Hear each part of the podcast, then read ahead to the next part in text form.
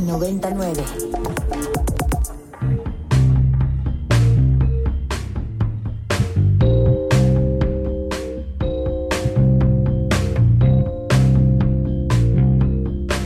Desde el estudio B de Ibero 90.9, esto es Control de Cambios, una producción de Ibero 90.9 y la revista Nexos.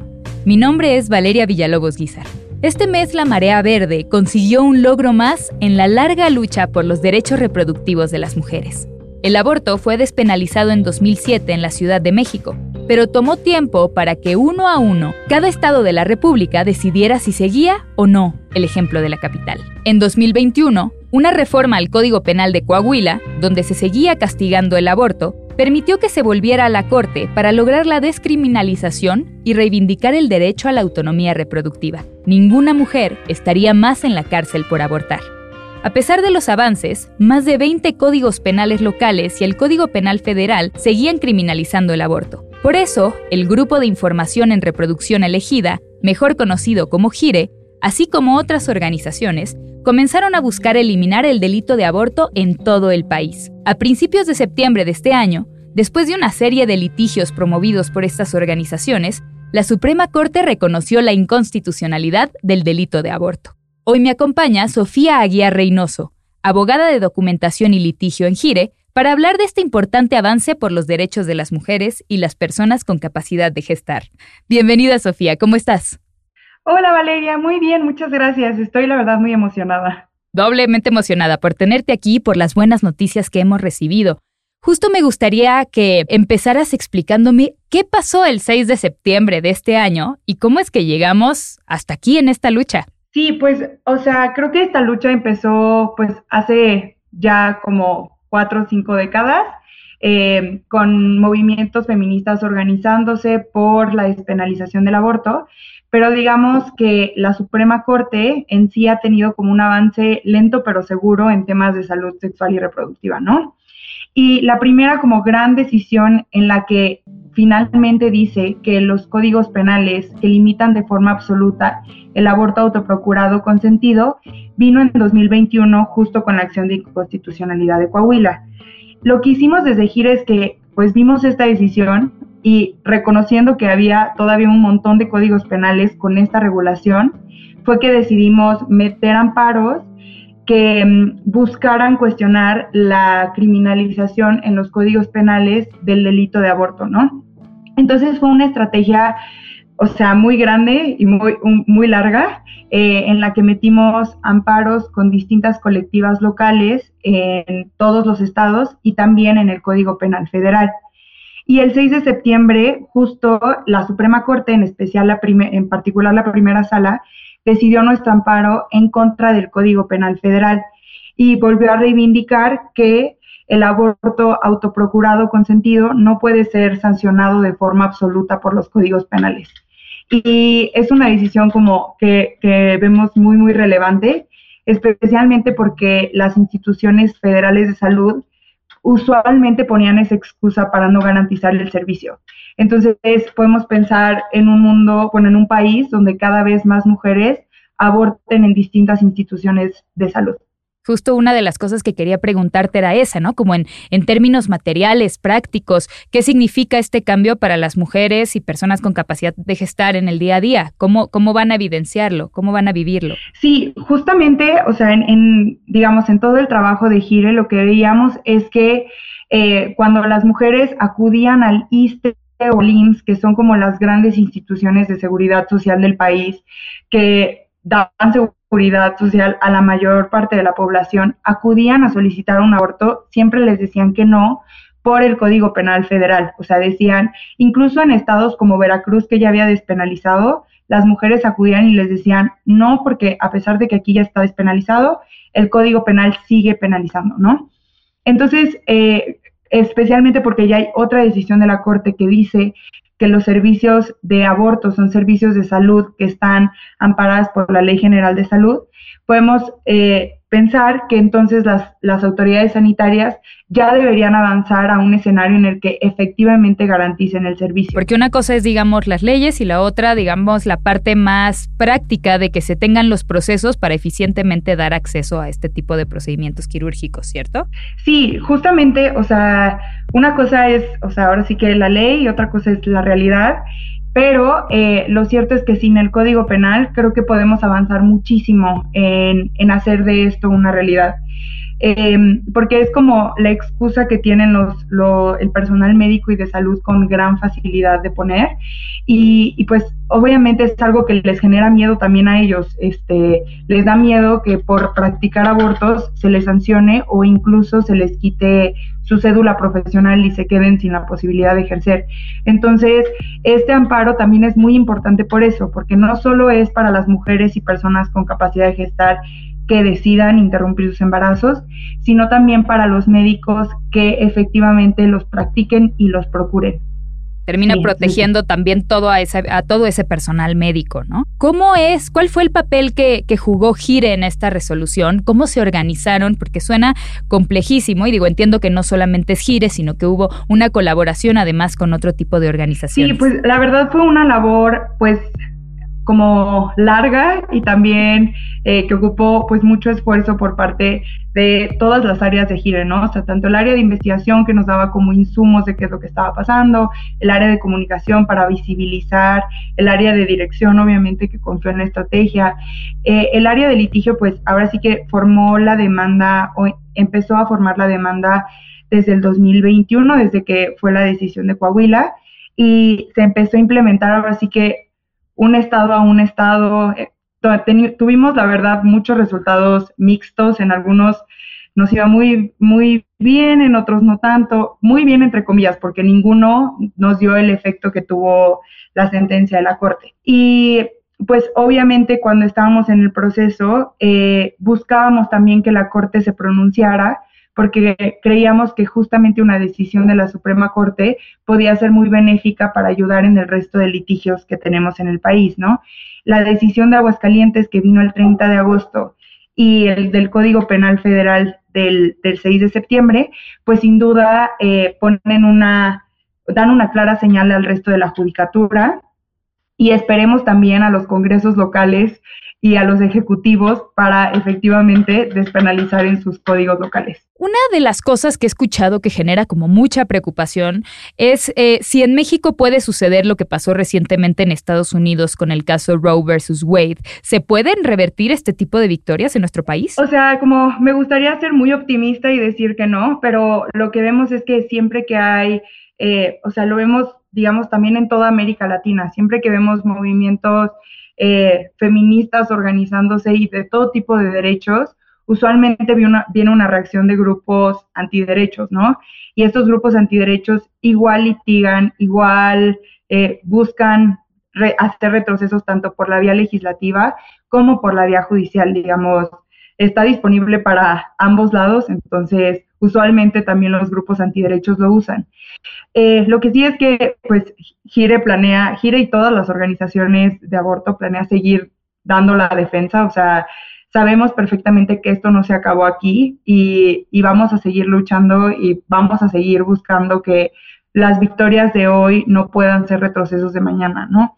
Entonces, este, me gustaría decir que no, puede ser un escenario, pero la, o sea, la lucha va a seguir y la defensa, ahora que ya los tenemos, no va a parar. Es una pena no poder decir un contundente no, pero también es un bálsamo saber que, que ustedes seguirán en esta lucha eh, y que cada día se sumará, esperemos, más y más gente y más organizaciones. Justo en ese sentido, quisiera preguntarte, ¿qué sigue para México en materia de derechos reproductivos y sexuales? Pues, o sea, creo que eh, lo, lo, lo inmediato que sigue es que con estas sentencias tenemos que vigilar y presionar mucho al Congreso Congreso y a los ejecutivos para efectivamente despenalizar, ¿no? Después de eso, o sea, algo que ya hemos estado haciendo en gire con los estados que ya despenalizaron es observar cómo se está garantizando el servicio. Em, es decir, seguir, sea, seguir monitoreando, seguir buscando, o sea, seguimos teniendo casos sobre, sobre aborto, o sea, a pesar de que ya está despenalizado en algunos estados, nos siguen llegando casos, entonces vamos a seguir atendiendo esos casos Obviamente vamos a seguir buscando que las instituciones de salud garanticen el servicio, pero pues la vida sexual y reproductiva y, y, los derechos sexuales y reproductivos no son solo aborto y todavía hay grandes retos en temas, por ejemplo, de violencia obstétrica o de reproducción asistida, de muerte materna y muerte neonatal. Sabemos que todavía hay una incidencia grande de violencia obstétrica. Entonces, también hay mucho que hacer por esos frentes. Entonces, no, como la lucha por derechos sexuales y reproductivos, definitivamente no, no acaba, no va a acabar pronto. Pueden conocer más sobre este tema en www.nexus.com.mx.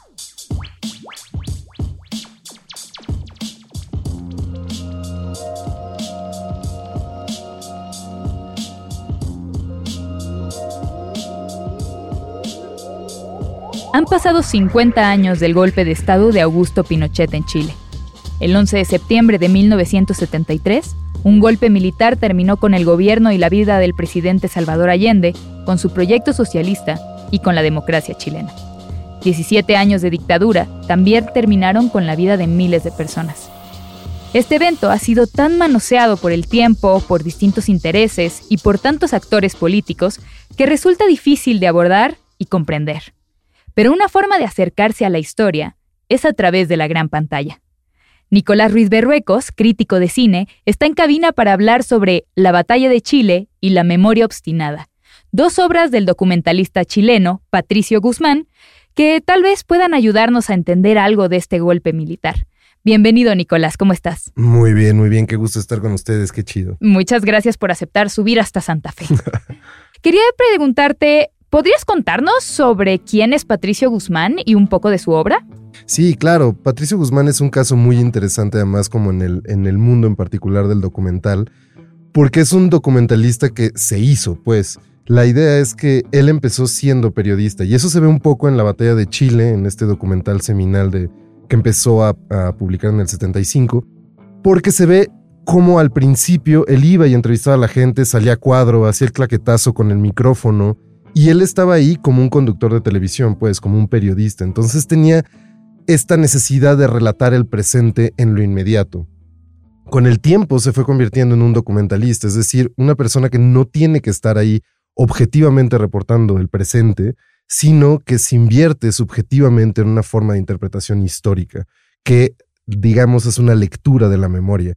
Y es muy interesante justamente eso porque se ve en sus dos primeras obras y luego ya va a llegar a todos estos documentales que son muy hermosos, pero que hablan como de la interpretación de la memoria chilena a través de la naturaleza. Como el de Nostalgia de la Luz, Exactamente, ¿no? que, es, la trilogía de la memoria, sí. El botón de nácar, Nostalgia de la Luz y La Cordillera de los Sueños. Es. Para quienes no han visto eh, La Batalla de Chile y el otro documental eh, de la memoria obstinada, ¿podrías contarnos un poco de qué tratan y cómo surgen? Porque además tengo entendido que la Batalla de Chile la historia de las cintas mismas es casi tan interesante como la historia que relata el documental, ¿no? Sí, es una locura. Entonces, Patricio Guzmán estaba haciendo como un reportaje televisivo en el 73, a partir de marzo del 73, es decir, digamos, en el, punto álgido de la quiebra de la Unión Popular, es decir, del movimiento eh, que juntó a diferentes movimientos de izquierda, encabezado por Salvador Allende, que era el presidente de Chile en ese momento. Entonces, el asunto es que él estaba filmando la Unión Popular y cómo a través de eh, fábricas, a través de organizaciones obreras, a través de movimientos populares, se estaba intentando sostener a un presidente que no tenía una mayoría en el Congreso y que tenía una oposición muy férrea en la geopolítica a través de la, oposición económica de Estados Unidos y adentro a través de los movimientos de derecha chilenos que bloqueaban como sus iniciativas en el Congreso. Entonces empezó a filmarlo y llegó al punto en donde, al punto de quiebre, sin saberlo, estaba filmando una realidad que iba a llegar a estrellarse fatalmente en el golpe de Estado de Augusto Pinochet el 11 de septiembre del 73. Y entonces, en ese momento, a él y a su camarógrafo, y de hecho a todo el crew, los arrestan, se los llevan al estadio, este, los torturan, eh, les hacen falsas ejecuciones, y uno de ellos, Jorge Müller, que era un un cineasta increíble, maravilloso, talentosísimo. Era su camarógrafo, ¿no? Su camarógrafo, exacto. Este, de 27 años, eh, bueno, nunca volvió a aparecer, ¿no? Este, Jorge Müller Silva, este, lo desaparecieron, detenido, desaparecido, junto a, su, a su novia, una continuista también muy interesante. Y el chiste es que Patricio Guzmán logró salir, por fortuna, y hizo esto que fue muy inteligente, que fue darle las cintas de todo lo que había grabado, un testimonio incalculable sobre lo que llevó a la dictadura, al golpe de Estado, pues, a la quiebra de la Unión Popular. Se los dio a su tío, que fueron muchas cintas que escondió abajo de su cama y que luego, pues, era un peligro tener ahí, porque, pues, el hecho de tener cintas que mostraban todo esto de una manera tan íntima, grabadas en el Congreso, en, las fábricas, en muchos lados, este, era un peligro, pues, te podían arrestar.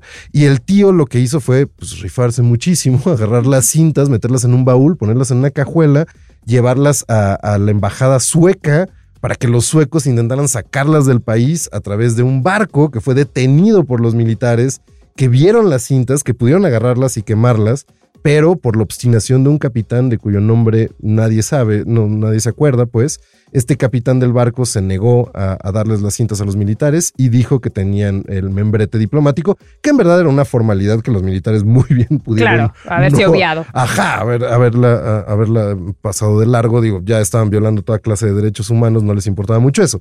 Pero por suerte llegaron las cintas a Estocolmo y Patricio Guzmán, junto con su editor, pudo empezar a, a editarlas y a sacarlas prácticamente de, forma inmediata, pues. En el 75 salió la primera película, creo, 76 la segunda y 79 la tercera. Porque Guzmán se exilia en Estocolmo, ahí tiene la fortuna de encontrarlas, ¿no? que ya de por y sí. enteras, todas, o sea, todo su material, no se perdió nada. Exacto, wow. Y entonces ahí se pone a editar y regresa en 70, no, perdón, empieza a, editarlas y regresa muchos años después. 20 años después, sí. 20 años después a, a Santiago a eh, pues proyectarlas. ¿Nos podrías contar un poco de eso? Porque me parece increíble. Es, una, es una gran historia, porque bueno, la batalla de Chile, o sea, nada más imagínate que esa es una película que no pudo ser pasada en la televisión chilena hasta el 2021.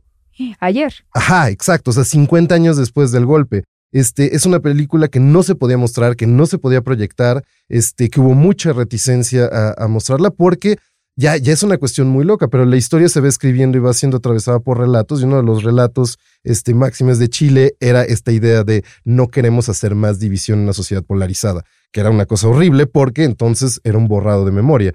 Guzmán regresa en 1997 a hacer exhibiciones de esta película, que es muy interesante porque se las muestra a los viejos combatientes que nunca pudieron ver y recuperar esa memoria este, pero también se la muestra a estudiantes de diferentes grados escolares y es ahí que graba la memoria obstinada como una forma de ver las reacciones de estos estudiantes, ¿no? O sea, y no, no nada más la, proyecta con estudiantes, digamos, afines en universidades de izquierda, sino también en, universidad, en, estudiantes de la Universidad Católica, por ejemplo, estudiantes de economía, atravesados por la Escuela de Chicago, por, por el monetarismo de Milton Friedman, este, que obviamente reaccionan de una forma muy distinta que los estudiantes de humanidades este, a, estas cintas. Y también se las muestra a estudiantes de, de, bachillerato, pues mucho más jóvenes, para ver el impacto de las narrativas que les fueron dados a estos jóvenes que no habían, no habían nacido cuando fue el golpe de Estado. Ya nos contaste de qué trata la batalla de Chile y ahorita nos empiezas a mencionar algunas de las tomas que aparecen en Chile, la memoria obstinada, que son estas tomas de la percepción de este primer documental insertadas en el segundo. Pero ¿de qué trata Chile, la memoria obstinada? Chile, la memoria obstinada, en verdad, o sea, si pudiéramos decir que trata de algo, trata de la forma en que se, se convierte Patricio Guzmán en un documentalista. Porque es un documental justamente sobre la forma. Ya no hay nada periodístico, ya no hay nada inmediato. Aquí Patricio Guzmán, y esto lo ha dicho en muchas entrevistas, de repente encontró un lenguaje cinematográfico que le permitía expresar todo lo que sentía. Eh, el duelo, la, la necesidad de contar una historia, la rabia, lo que fuera. El chiste de la memoria obstinada es él documentando su regreso a Chile, mostrando su película, viendo las reacciones a su película, pero también utilizando su película como un documento para encontrar los rostros desaparecidos, los rostros de, compañeros de Salvador Allende, los rostros de, gente que estaba en las multitudes, pero también como una forma de, provocar a la sociedad chilena a salir de este mutismo y a salir de esta complacencia histórica en donde dicen, bueno, el, pasado fue el pasado, tenemos una economía este, emergente, qué maravilla, olvidémonos de todo lo que pasó. Este, y entonces hace este, estos gestos de provocación que son ya dados a un documentalista, pues, que no son propios de un reportaje, que no son propios de un periodista, que son propios solamente de un cineasta. Es decir, poner una banda a tocar el Venceremos en las calles de, Santiago, la canción de la Unión Popular que no se había escuchado en 20 años y grabar las reacciones de la gente, este, poner a los guardaespaldas de Allende a simular cómo acompañaban el coche del presidente muerto, este, todos estos gestos que son gestos puramente cinematográficos, puramente teatrales, de ficción, ya vuelven a Patricio Guzmán en un documentalista. Entonces es el principio de un lenguaje eh, cinematográfico y digamos la conversión de Patricio Guzmán en un lector de la memoria. Qué impresionante, o sea, se modificó radicalmente el estilo del primer documental, que además partía de un reportaje televisivo, este, me imagino, bastante más pedestre, inmediato, ¿no? Sí, con talking heads, o sea, como este tipo de lenguaje, aunque tiene muchas cosas muy poéticas que luego va a retomar Guzmán. No, y que, ah, digamos, con el pasar de los años adquirieron una dimensión que era absolutamente incalculable en el presente en el que se grabaron las cosas, ¿no? Esto que me cuentas al final de que terminó siendo una suerte de material de archivo que pudo ser útil para eh, investigaciones en torno a la verdad y la memoria, pues qué cosa más importante para, pues dentro de las misiones más ideales del cine documental, ¿no? Sí. Y al mismo tiempo, o sea, y al mismo tiempo tiene esto, ¿no? Que es la conversión de Patricio Guzmán en un digamos, uno de los, uno de los personajes que estaba metido en la escritura del guion eh, posterior a las filmaciones de, la batalla de Chile es Chris Marker, eh, el, documentalista francés tan, tan, tan importante que, claro, se metía en la realidad, pero también, como, como saben, e, era un gran escritor de ficción y un, un personaje muy literario. Sus películas como Son Soleil o La Reteo, todas estas películas son, son películas muy escritas y muy dadas a la, a la ficción. Es un documentalista que ficciona. Y entonces, pues eso es lo que se pone a hacer Patricio Guzmán a partir de entonces. Eh, mencionaste al inicio de esta conversación eh, la trilogía de la memoria, ¿no? ¿Cómo crees que es distinta esa trilogía, tal vez ya más conocida, este, a estas primeras dos obras? Pues miren, ah, primero nada más para que sepan, está en Netflix la trilogía de la memoria por una coincidencia extraña de que salió la cordillera de los sueños, entonces pueden ver las tres películas ahí, lo cual es muy interesante.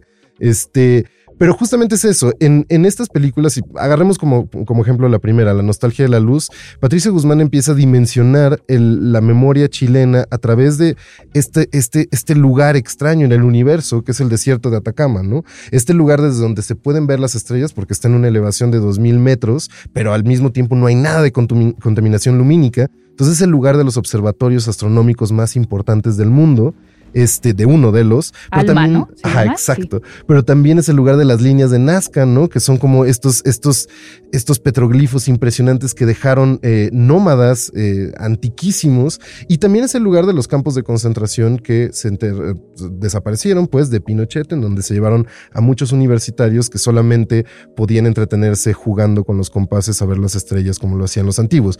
Entre estos tres puntos dimensiona en, en la idea infinita de los millones de años de las estrellas y la idea muy breve de la historia humana, en dónde cabe la historia chilena y en dónde cabe la memoria de su pueblo. Entonces es una forma de relativizar, de leer la memoria de otra manera e, y de ficcionar con la verdad documental o con esta idea que tenemos, estoy haciendo gestos en una cabina de radio, pero entre comillas de verdad, ¿no? Cómo, cómo, cómo pensamos que se puede transmitir la realidad y cómo en verdad toda realidad es una interpretación es, ah, ah, se aboca en, estos, en esta trilogía de la memoria a, su interpretación literaria y ficcional de la memoria chilena. Y mucho es a través de filmar la, enorme belleza natural de Chile en sus selvas, en su cordillera y en sus desiertos. ¿Nos puedes recordar cuáles son los nombres de la trilogía, si es que la tienes fresca? ¿Nostalgia de la Luz? nostalgia de la Luz, eh, El Botón de Nácar y La Cordillera de los Sueños. ¿Algo que quisieras agregar antes de que nos vayamos? Pues nada, que, que, sí me parece muy importante recordar el, nombre de, Jorge Müller Silva. Me parece muy importante eh, valorar y poner en, el justo lugar que tiene históricamente en el cine la batalla de Chile, porque en verdad es un, es un documento precioso. Y si pueden, eh, encuéntrenla y véanla, porque es, es, una película no nada más iluminadora em, políticamente sobre lo que sucedió en Chile. Ustedes se formarán su opinión de lo que quieran, pero cinematográficamente es algo muy potente porque es la conversión de uno de los documentalistas más este, brillantes latinoamericanos de esta generación, bueno, o de esa generación, este, y cómo se convirtió verdaderamente en cineasta. Nicolás Ruiz Berruecos, crítico de cine. Pueden conocer más del trabajo de Nicolás y más también sobre la obra de Patricio Guzmán en www.nexos.com.mx. Muchas gracias por escuchar Control de Cambios, una producción de Ibero 90.9 y la revista Nexos. Mi nombre es Valeria Villalobos Guizar.